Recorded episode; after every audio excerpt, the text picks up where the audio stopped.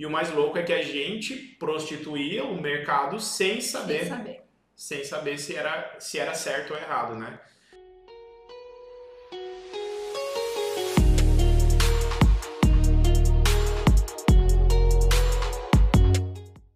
Então, tem uma pergunta aqui de alguém que já te viu vendendo balinha na rua e te reconheceu. Pois é. Então, na verdade, não teve um período da minha adolescência, né? Meus pais já estavam separados. Foi bem depois que eu estava trabalhando ali com o pai, né? É, nos 14 anos. E daí, é, minha mãe foi morar em Minas Gerais. Eu sempre fui muito mais, mais apegado na parte afetiva, né? Então acabou que eu fui junto com a minha mãe. E, cara, na época ela tava casada com outro cara e o cara dava maior trabalho. Acabou que eu meio que tive que começar a me virar sozinho. E daí eu comecei em 2000, pô, velho, não vou lembrar de ano, mas vamos falar, eu tava com 15 anos. Então eu tô com 18, 13 anos atrás, nós estamos falando de 2000 e alguma coisa, que eu não vou acertar o cálculo aqui. Não fala pra não mentir. É, então. vou falar pra não errar a data, né? Tipo. Mas o que aconteceu é que, cara, teve um rapaz, eu sempre fui. Eu cresci em um lar cristão, né? Então, o meu nome, né? Judá Adonai. Da onde que vem o nome Judá Adonai? Meu nome vem realmente de uma tradução hebraica que quer dizer louvor ao Deus Todo-Poderoso. Uhum. Então, tipo assim, essa é a origem do meu nome porque minha família sempre foi cristã. Bom, o que aconteceu é que eu, tava, eu ia na igreja, lá em Minas Gerais, onde a gente estava morando, onde eu, eu estava morando com a minha mãe, e um dos rapazes da igreja falou, cara, eu tô pensando num negócio, nós vamos começar a fabricar uma, um docinho de banana e tal, e, pô, o que, que tu acha de você vender junto, né? Eu, e realmente, na época, eu tava... Foi o primeiro ano que eu fui estudar em colégio público, eu estudei Então você era o primeiro vendedor da fábrica de balinha. Exatamente. Na verdade, primeiro e único, né? Tipo, eu fiquei um tempo sendo o único vendedor. Aconteceu que eles vieram para Antonina, que fabricava uma bala de banana que era deliciosa. Era, na verdade, eu não gostava. Eu vendia um tanque e eu achava ruim. Mas Gente, eu adoro a balinha. É, É. uma delícia. é famosa, né? Tipo, no, no Brasil inteiro, assim, é conhecida esse docinho de banana. E daí eles vieram, buscaram 250 quilos para levar para Minas Gerais pra gente vender lá, porque lá não tinha. Lá tinha só uma bananinha, que era uma, uma outra pegada. Cara, aconteceu que a gente, a gente, eu vendi 250 quilos de bala de banana em 15 dias. E quando tava acabando, e foi muito louco, porque eu ganhava 35% daquilo que eu vendia. Então, pô, eu falava assim, cara, meu, imagina, há 15 anos, 13 anos Quanto atrás. era na época o pacotinho? Cara, a gente tinha três pacotes. Era o pacote de 1 quilo, de meio quilo e de 250 gramas. Então eu vendia só dessa forma. Aí depois, quando eles voltaram para buscar mais, eles voltaram e pegaram meia tonelada de bala de banana. E aconteceu que eu comecei, que daí a gente começou a contratar pessoas. E eu que treinava, com 15 anos eu treinava essas pessoas. É muito louco, com 15 anos eu comprei um Chevette. Com a comissão que eu tinha, eu já estava me bancando, estudava de manhã, estava fazendo o segundo ano do ensino médio. E eu estudava e trabalhava de tarde e de noite, porque eu vendia no centro durante o horário comercial e depois eu subia a avenida e ia vender na entrada da faculdade. Uhum. Então, de um lado tinha a faculdade e do outro lado tinha o, o barzinho da faculdade. Eu geralmente terminava os meus doces vendendo dentro dos bares da faculdade, isso com 15 anos. Então, foi ali que eu tive esse contato com a venda. Aí foi um período que eu fiquei, digamos que, fora da comunicação visual. Cheguei a fazer na época o cartãozinho, o crachazinho, as coisinhas, eu fiz mesmo layout no Core, eu rodei numa gráfica lá na cidade, mas foi essa minha, minha meu momento fora onde eu me identifiquei com a venda. Cara, aconteceu que dos 15 para 17 anos, a gente já estava fabricando essa bala de banana, não comprava mais para revender. Eu tinha 17 anos e 23 vendedores fazendo toda a região do Triângulo Mineiro, vendendo bala de banana. E daí eu coordenava essa galera. Eu que fazia a contagem de. Aí a gente não vendia mais um quilo, meio quilo. Era o pacotinho com 10 balinhas a um real. Então, para você vender 200, eu, eu mantinha uma média de 150 a 200 por dia de venda. Eles tinham meta, seus vendedores? Tinha um meta, tinha um meta. Na verdade, dependia, porque tinha alguns vendedores que você já sabia que a capacidade dele de venda era menor então ele era mais conversador, né? Tipo, aí tinha a questão da estratégia com, com as cidades, com questão do clima, se ia estar tá chovendo ou não ia, data de pagamento. Tinha algumas cidades que eles chamam de domingo legal, que é o primeiro domingo do mês depois do quinto dia útil, uhum. que é um, uma data que a galera ia, né? Agora com a pandemia não existe mais isso dessa forma. Espero que um dia volte, né, cara? Mas era muito legal porque esse era o dia que a gente mais vendia. Então a gente tinha meta semanal, tinha meta mensal e eu que coordenava essa galera da venda. Então, eles eram vendedores ambulantes, eles precisavam carregar a balinha que Exato. eles conseguissem vender, no caso. Exatamente. Então isso aí também, se o cara tivesse um bracinho meio murcho, não levava nada. Não, não conseguia vender muita coisa. Então ele levava 70, 80 pacotinhos. E, e uma das coisas assim, eu sempre fui muito competitivo, né? Sempre quis ser o melhor, sempre fui, fui bem competitivo. Meu pai tirava sarro que ele não gostava de jogar banco imobiliário comigo que eu não gostava de perder no banco imobiliário, nem no Orc, a gente jogava esses jogos em família, né? E, bom, aconteceu que com 17 anos a gente tinha esses 23 vendedores, eu coordenava todos eles, sem saber, meu, o que é gestão, o que é plano de comissionamento, nada disso, eu simplesmente ia pelo feeling. E eu acabei parando de estudar. No segundo ano do ensino médio eu terminei, mas eu não terminei o meu terceiro ano. Eu saí da escola porque eu já estava tendo uma renda boa, já tinha meu carro próprio, né? Já estava. E foi aí quando eu vim para Santa Catarina. para Santa Catarina. A ideia de ter vindo para Santa Catarina era da, da, do rapaz que tinha a empresa, da fábrica de bala de banana, e ele falou: Cara, vamos expandir, vamos para outro estado. Eu conheço alguém lá em Santa Catarina, vamos para lá. E a gente veio para cá, acabou que vindo para cá eu fui saindo um pouco da operação da venda de bala de banana, isso ficou tocando em Minas. E a gente não deu certo aqui. Não emplacou, eu acho que já tinha algum. Não lembro exatamente por que, que não emplacou. O que eu lembro é que daí a gente fez um investimento e comprou um pub. Né? Um bar. pub é um nome para um bar chique, né? Mas é que era um bar chique, era no estilo americano. E a dona senhora, né? Senhorita na época, agora você, né? Mas você frequentava esse pub lá e eu trabalhava lá, né? Eu, eu que atendia atrás do balcão, atendia a galera, era responsável por comprar as bebidas, por é, cuidar do, do, do, da cozinha, dos garçons. A gente tinha terça-feira, que era o dia que mais enchia o pub, né? Mas eu não conheci ele lá, não. Não conheci você lá. Pois é. Na verdade, tinha. Cada, cada restaurante ou pub aqui da região tinha o seu dia que era mais movimentado. Terça era com a gente no pub e na segunda era no, na Manu, né? Que era um restaurante. Que não. tinha música ao vivo, shopping dobro. Shopping dobro é assim, você compra um e ganha o outro, entendeu? É, aí enche de bêbado, né? Enche daí... de bêbado. hum. Na segunda-feira. Na segunda-feira. E daí aconteceu que teve uma segunda-feira, que foi o dia... Do trabalhador. E tava rodando, rolando uma festa monstra. E daí a gente tinha uma parceria entre os donos dos pubs para cada um ir no do outro para divulgar, tipo, amanhã vai ter tal coisa no tal. E como terça-feira era o nosso dia, segunda-feira à noite eu fui pro pub para poder divulgar a terça-feira do nosso. Uhum. E quando eu entrei já era, sei lá, meia-noite e meia, uma hora da manhã, do dia 1 de maio de 2012 para dia 2 de maio, né? Era uhum. essa, essa madrugada que tava rodando a festa. E aí foi onde eu te vi. E a gente se conheceu e tá aqui até hoje. Aí até hoje, né? Então isso aconteceu em 2012, né? E acabou que o pub também, por algum motivo, eu saí, eu não lembro exatamente o porquê que eu saí, mas a gente saiu do, saí de trabalhar com o pub e fui trabalhar com venda, né? Voltei a trabalhar na pegada de vendas e foi onde o meu pai entrou em contato comigo, tinha o Beto, né, que eu falei no começo, é, tinha falecido, ele tinha perdido um baita braço na parte de design, projeto e etc. E acabou que o pai me chamou para trabalhar com ele. Ele me convidou, falou: "Filho, eu preciso de uma força, você tô vendo aí que você tá desenrolou esse negócio de venda, vem junto, né?" E daí foi onde a gente foi para Paranaguá tu tava grávida do da vizinho, uhum. né? E a gente foi pra, pra Paranaguá para trabalhar com o pai. Gente, vocês sabem que o Judá gosta de falar, né? Então eu perguntei para ele sobre as balas, mas ele já tá se estendendo em outro assunto e tá muito bom e a gente vai continuar falando sobre isso. Não, é que já chegou em você, né? Daí agora eu posso falar, que daí a gente vai falar sobre a nossa história até o momento atual. E aconteceu que eu trabalhei primeiro mês, eu, eu, eu, fiquei um tempo, né? Fiquei cerca dos, dois, dos 14 até os 19, eu tava com 19 anos quando a gente voltou para cá. E dos 14 aos 19 eu fiquei fora da comunicação visual, mas eu fiquei dentro da venda. E daí foi quando eu, o meu pai falou: Filho, vem para me ajudar no comercial. E era muito louco, porque eu usava bermuda, camiseta, tênis, eu era um piazão, né? Tipo, 19 anos.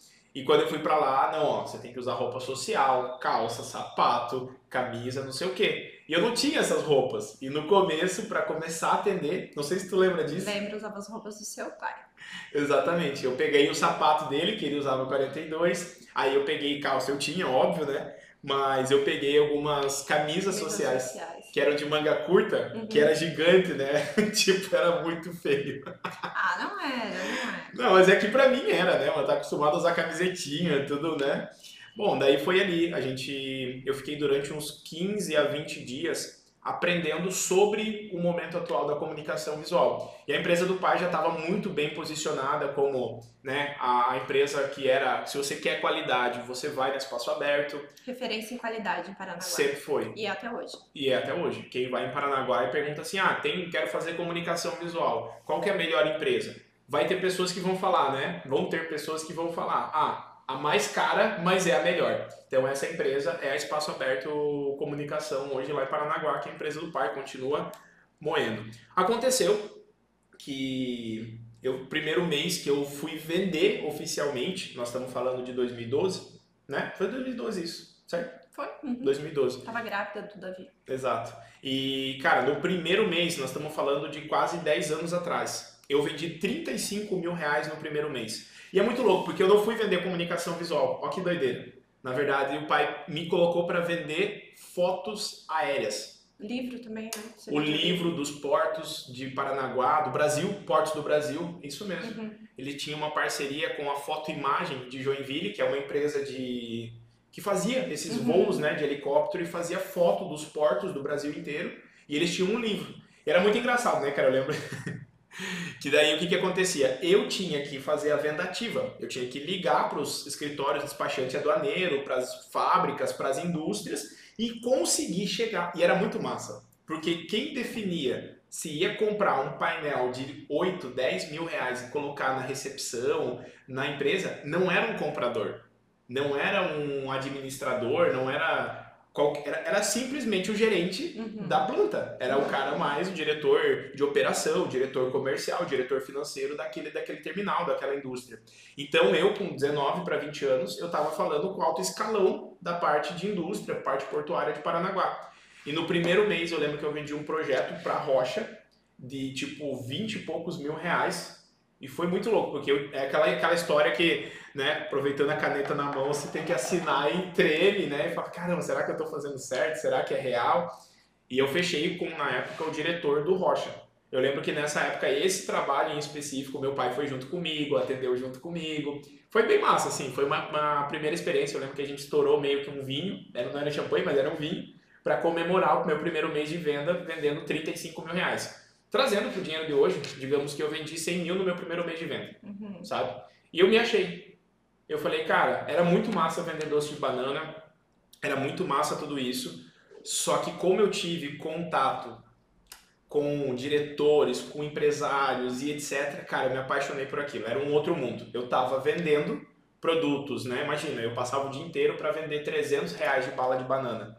E daí ali eu fechava vendas e, cara, foi muito. Foi ali, ali foi disruptivo uhum. para mim. Foi onde eu falei assim, cara, é isso que eu quero fazer, vender comunicação visual.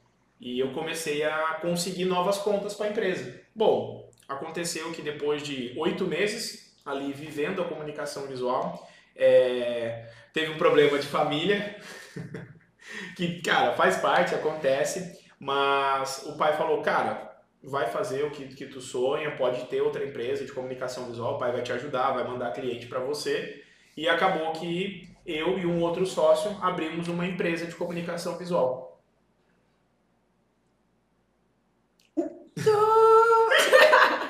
Não, a gente ia perguntar. É que ele fala tanto que eu já não sei mais quando que eu tenho que fazer outra pergunta ainda. Mas basicamente foi isso, né? O Davi nasceu, né? A gente estava morando em Paranaguá morava num apartamentinho bem pequenininho, de 50 metros quadrados. A gente. Então, a gente já entendeu que o gatilho para ajudar a entrar para a comunicação visual foi ter nascido dentro da comunicação visual, ter participado com o pai dele, a admiração que você tem com o teu pai. Então, assim. É dele, né? Esse DNA da venda, do empreender é dele. Boa parte do que tu sabe sobre venda veio dele. Total. Total. Então aconteceu que a Invista, ela começou basicamente comigo e com o meu sócio. A gente, eu tinha basicamente o dinheiro de um acerto, que daí saindo da empresa da, da, da família, é, eu tinha o dinheiro do meu acerto e o meu sócio tinha o dobro do meu dinheiro. Eu tinha 3,5 e ele tinha 7. Então a gente juntou, eu fiquei devendo mil e poucos reais para ele, mas foi ali que a gente começou a empresa, onde eu falei, eu vou cuidar do comercial e do financeiro. Tu cuida da parte de criação e de produção. Eu vendo, trago a demanda, cuido disso e você cuida de entregar. Fechou, fechou, play e pleo. Né? E daí a gente foi para cima. Então foi aí que começou a minha jornada como empreendedor de comunicação visual, né? Não só como vendedor. E cara, aquele negócio, né? Da onde que vinha a minha experiência? Eu tinha ficado, é... tu vai lembrar, né? Mas eu não tinha terminado o ensino médio eu tava assim, não tinha o terceirão, aquilo dali me incomodava muito, porque os outros empresários, né, na Invista, me perguntavam para mim, ah, pô, que massa, qual que é a tua formação? E eu falava, não, eu sou formado no campo de batalha, né, essa experiência vem do berço e tal, mas eu não, não tinha isso, isso me incomodava bastante na época.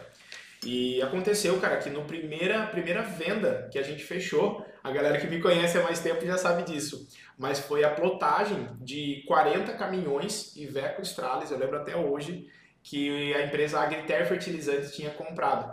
E daí eu lembro que o primeiro a gente foi para Curitiba para fazer a instalação dos adesivos lá na cidade mesmo, lá. E cara, a gente comprou, foi muito louco. Enfim, o Bruno Dazenbrock, que é, é, é, meu amigo e meu mentor hoje, né, até hoje, ele na época confiou na nossa empresa. Sim. Ele optou, ele falou, cara, eu vou confiar em vocês. E na época, ele pagou da empresa os materiais direto no fornecedor, na Vinil Sul. Porque ainda não tinha CNPJ. Acreditem, não tinha. Ele fez a primeira venda sem CNPJ. De 32 mil reais sem CNPJ. Sem CNPJ. Eu lembro até hoje que foi assim, ó. Quanto que ficou, Judá? Eu falei, ó, ficou 860 reais cada caminhão. Aí ele pegou assim, eu lembro, cara, esse papel eu tinha que ter até hoje, sabe? Ele pegou assim, 860 reais, riscou, escreveu 800 igual vezes 40, 32 mil. Fechado, Judá? Falei, fechado. Que Nem sabia se estava dando prejuízo, se não estava. não fazia a mínima ideia. Na verdade, quem ia plotar os caminhões era eu e meu sócio, né? Então. Ah, tem uma pergunta sobre isso. Quanto tempo vocês demoraram para plotar o primeiro caminhão? Na verdade, nem plotamos, né? Porque a gente tentou plotar o primeiro caminhão, ficamos oito horas em Curitiba, dentro da Iveco é, adesivando, adesivando e, cara, e perdendo adesivo. E não era um adesivo barato. Só no para-choque. Só no para-choque, exatamente. Era o BR7300, que é um vinil cast de alta performance para envelopamento. Só que a gente estava tentando aplicar com água, e daí o soprador e furava o negócio. E, cara, a gente ficou 8 horas e veio embora e chegou pro pessoal da, da Critério e falou: Ó, oh, pessoal, o local lá é muito insalubre, tem muita sujeira e a gente vai ter que adesivar esses caminhões aqui em Paranaguá. Então, conforme vocês forem descendo os caminhões, vocês vão passando na empresa e a gente vai adesivando. Cara, e foi aí que começou. Basicamente foi aí que começou a empresa. Uhum. E eu lembro que esse processo, né, cara, do assinar o papel, de dar um desconto sem saber nem a margem, não, não entendia de margem ponto de equilíbrio, precificação, nada disso, né? Eu tava, a gente tinha mais ou menos o valor da matéria-prima, que eu acho que dava tipo 280 reais por caminhão, e eu falava, cara, com imposto, com tudo, vai dar uns 400 no máximo, então nós estamos ganhando 100%. A cabeça do tipo, tô tendo lucro de 100%, né?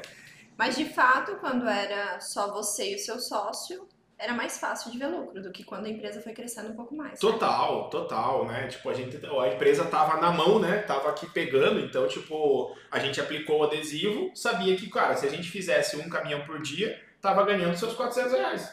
Essa era a nossa cabeça. E a gente, eu lembro que daí a gente fez o primeiro caminhão em 8 horas, era muito louco, porque a gente estava numa sala comercial de 30 metros quadrados. Custo fixo enxuto, só vocês dois. Só nós dois, né? A gente vivia dali, mas na época com mil, mil e quinhentos reais a gente já, já se virava, uhum. né? A tua mãe ajudava a gente nessa Ajudava. época. Tua mãe mandava dinheiro para ajudar a gente no começo. Mas foi muito louco, porque com essa a gente teve que correr para entregar esses caminhões e a gente teve a entrada que foi a compra da matéria-prima, então a gente precisava moer para entregar os caminhões e receber. E nesse meio tempo, a gente começou a ter algumas indicações. Algumas pessoas começaram a nos indicar e etc. E cara, foi muito louco, porque eu ficava, o meu irmão, ele era responsável por fazer o acabamento. Então eu aplicava o adesivo no caminhão, deixava tudo lá colado, aí ele ia moendo fazendo acabamento. Daí eu ia para outro caminhão e daí e foi assim, cara, a gente chegou um momento, eram 40 caminhões, né? Os primeiros, sei lá, 8, 10 foi para aprender. Agora quando a gente pegou a mãe, a gente tava fazendo 4 caminhões por dia. Daí tu imagina a cabeça, né? 20 anos de idade, fazendo 1.600 reais por dia. Na minha cabeça era isso. Era quatro caminhões, 400 Tava quilos. rico. Exatamente. Falei, cara, somos, somos empresário agora, velho. e foi foda, cara, porque pelo fato de não entender do mundo, da gestão e etc., a gente pegava esse dinheiro, daí a gente subiu. Na época, a gente comprou uma plotter Graphtec CE6000 com o Michael na Cerilon. Eu lembro até hoje, cara, que a gente comprou essa máquina e Fomos, eu digo fomos porque nessa época eu já estava trabalhando com ele. Para uma sala maior, demos um passo maior do que podíamos, Exatamente. compramos a É, plotter. a gente começou a ver dinheiro, de fato, né? Pô, chegava ao final do mês, sobrava dinheiro. E daí isso aconteceu em, o quê? Três, quatro meses. A gente pegou alguns trabalhos muito grandes de uma empresa de saneamento, né? Da cidade. E daí a gente, cara, eu lembro que a gente teve que envelopar as caixas que ficavam armazenadas, que eram as caixas d'água da, da empresa de saneamento. Não era envelopar, mas tinha que colocar logo, com 10 metros por 4 metros. E a gente fez isso em chapas de PVC 3 milímetros adesivado. E cara, cada caixa d'água daquela, meu, tipo, a gente tava faturando. No primeiro ano da empresa, a gente faturou 454 mil reais. No primeiro ano de operação. Então, logo que a gente viu aquilo, a gente rompeu o contrato. Você lembra disso?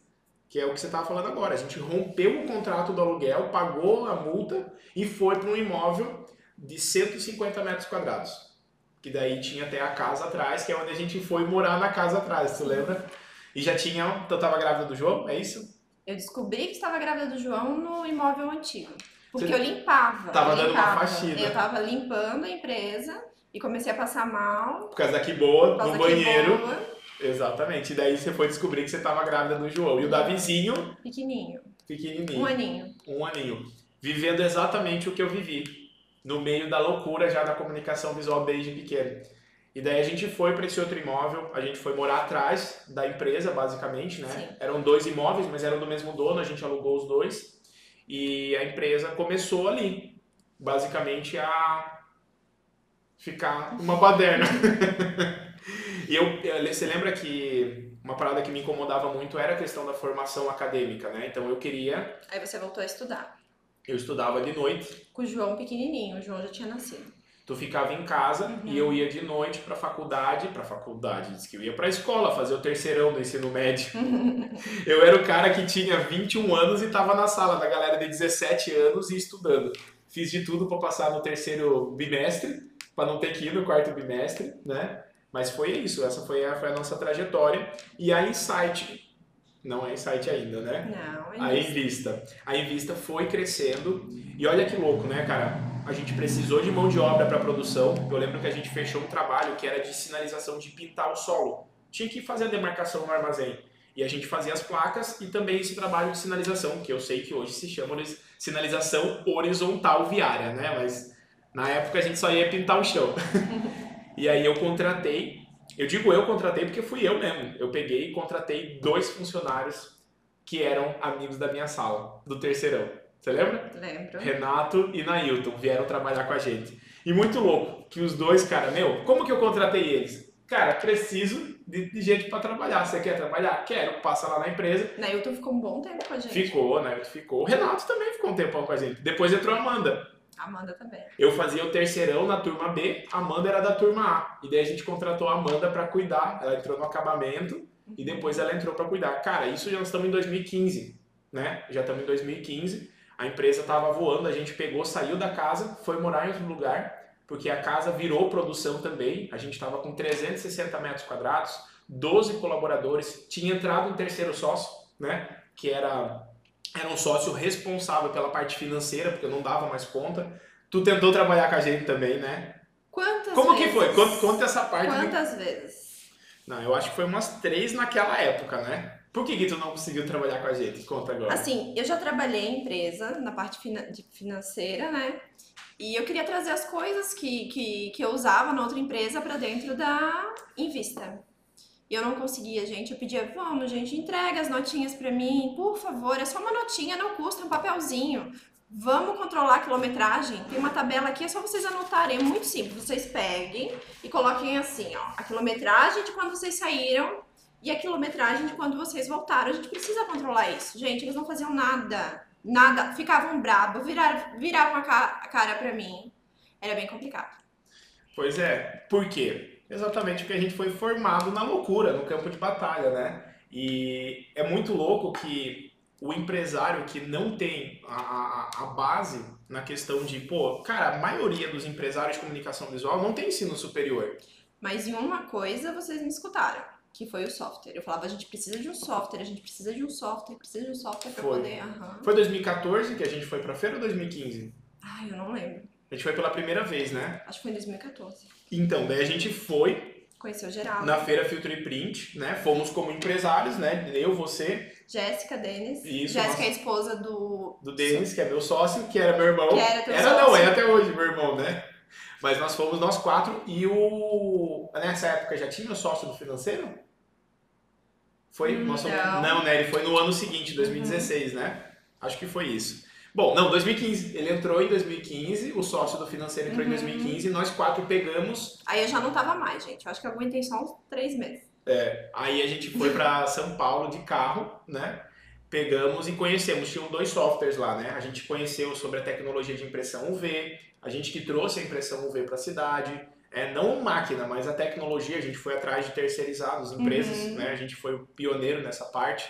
E aconteceu que a gente pegou e fechou com o Ubicis na época, com o Geraldo e com o Adriele, né? Uhum. E foi ali que começou a nossa jornada, porque, daí, cara, existe gestão, existe precificação, que de acho é plano de contas, né? Eu lembro que a gente perguntava muito pra ti, porque a gente não sabia o que era plano de contas, centro de custos, a gente não sabia o que era metodologia de custeio. Nossa loucura era, cara, eu sei vender, sei fazer financeiro, sabia droga nenhuma, achava que sabia fazer financeiro, e o meu sócio fazia design, arte final e tocava máquina. Quando precisava imprimir, eu imprimia também. A gente já tinha plotter de impressão, recorte, serralheria, pintura, o acabamento era tudo né, feito por nós. A gente não terceirizava essa parte, terceirizava só a router e impressão UV. E os orçamentos?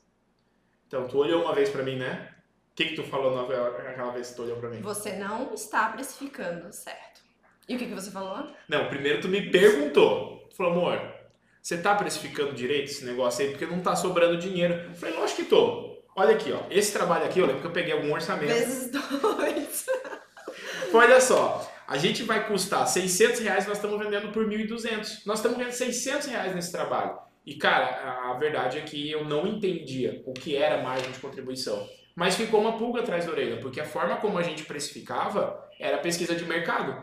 Né? Chegava o orçamento do concorrente e a gente co- co- cotava mesmo, né? A gente pegava um determinado pedido e cotava com outras empresas de comunicação visual para saber quanto que eles iam cobrar. E a gente trabalhava com a base naquela régua, mesmo sabendo que às vezes na nossa cabeça não dava nem vezes 2, né? Às vezes dava vezes 1.8.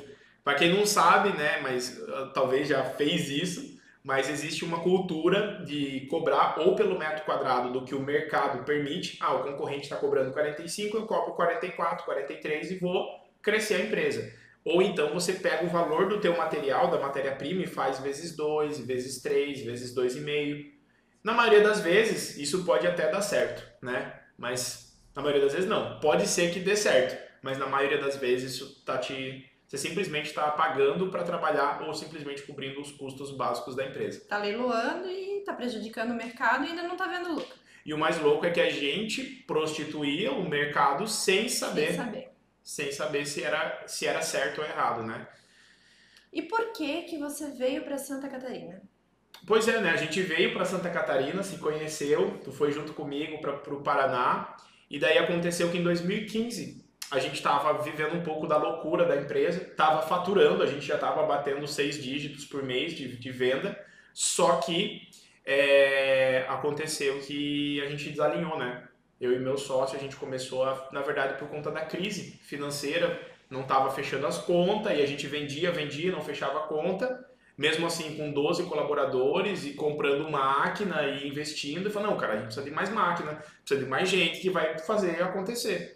E basicamente não era esse o caminho, né? Aconteceu que em 2015, outubro, eu fui fazer o Empretec do Sebrae, que é uma imersão de sete dias, que você passa sete dias fora da empresa para entender quais são as características comportamentais de um empreendedor de sucesso. E eu era o mais novo da turma, com 21 anos, uhum. né? E tinha terminado meu ensino médio e eu passei entre, tipo, era sete, era uma vaga para cada sete empresários. É assim? Fala. É, é, né? uhum. E daí eu passei, mesmo sendo novão, eu tinha as características de um empreendedor. E daí eu passei esse processo. Quando eu saí de lá, eles falam assim, né, cara, vai com calma, não sai mudando o mundo, porque basicamente, né, só você tá passando por esse processo. E daí quando foi outubro, novembro, dezembro, eu não implantei medidas na empresa. A gente continuou trabalhando pra caramba, tinha muito serviço, não parava. Mas em janeiro a gente teve uma conversa. E nessa conversa a gente falou sobre Prolabore, falamos sobre responsabilidade na empresa, falamos sobre processos, sobre usar o sistema de verdade. E realmente eu estava falhando muito como gestor financeiro, como gestor comercial, eu sabia vender, mas eu não tinha uma meta para mim clara, né? Ah, tem que vender 1,60 para pagar as contas, se a gente vender 80, estamos, né? Mas não conhecia a capacidade produtiva, a margem de lucro de cada produto ou serviço que a gente vendia. E daí a gente teve é, Resumidamente, não sabia de nada, né? Não sabia de nada, não sabia de nada, cara. A gente sabia vender, fechar arquivo e tocar impressora e instalar o trabalho, né? É isso que a gente sabia fazer. E em 2000 e 2016, a gente teve uma reunião no começo do ano, acabou que a gente entendeu que estava desalinhado, né? Que eu queria ir para um lado, eles queriam ir para outro. A empresa estava passando dificuldade, mesmo com faturamento alto. A gente estava com bastante empréstimo, coisa de máquina para pagar e a parada toda. E teve esse momento que também tu pediu para mim para a gente olhar mais para nossa família. O Joãozinho já tinha crescido, eu tinha nascido, eu era um pai ausente né? Eu ficava imprimindo de madrugada, tu lembra? Mesmo morando na mesma cidade, eu ficava de madrugada imprimindo ou tinha que ficar montando, fechando arquivo, montando orçamento para conseguir entregar os trabalhos, né? Bom, aconteceu que a gente optou por a gente ia fazer uma filial, tu lembra? A gente ia abrir uma A princípio sim, depois uh, eu acabei vindo antes, né? Três meses antes. Você fiquei, veio em abril, abril de 2016. Fiquei com os meninos aqui e você lá, e daí eu quase não pressionei ele para vir embora. é, eu pegava e trabalhava durante a semana no Paraná e vinha final de semana, sexta noite, vinha para Santa Catarina, ficava em casa e voltava no domingo à noite ou na segunda bem cedinho, né, uhum. para ir trabalhar e tocar o negócio. E acabou que isso não deu certo, né? Foi, acabou rolando um desalinhamento forte entre nós como sócios. E daí eu optei por sair. Eu falei, cara, em vez de expandir a empresa para lá, eu acho que se a gente já está desalinhado com uma empresa só, eu vou seguir sozinho. Né? Nós também, como casal, desalinhamos. A gente né? brigou bastante, quase estava então, separando. Tava desgastado como família, tava desgastado como empresário.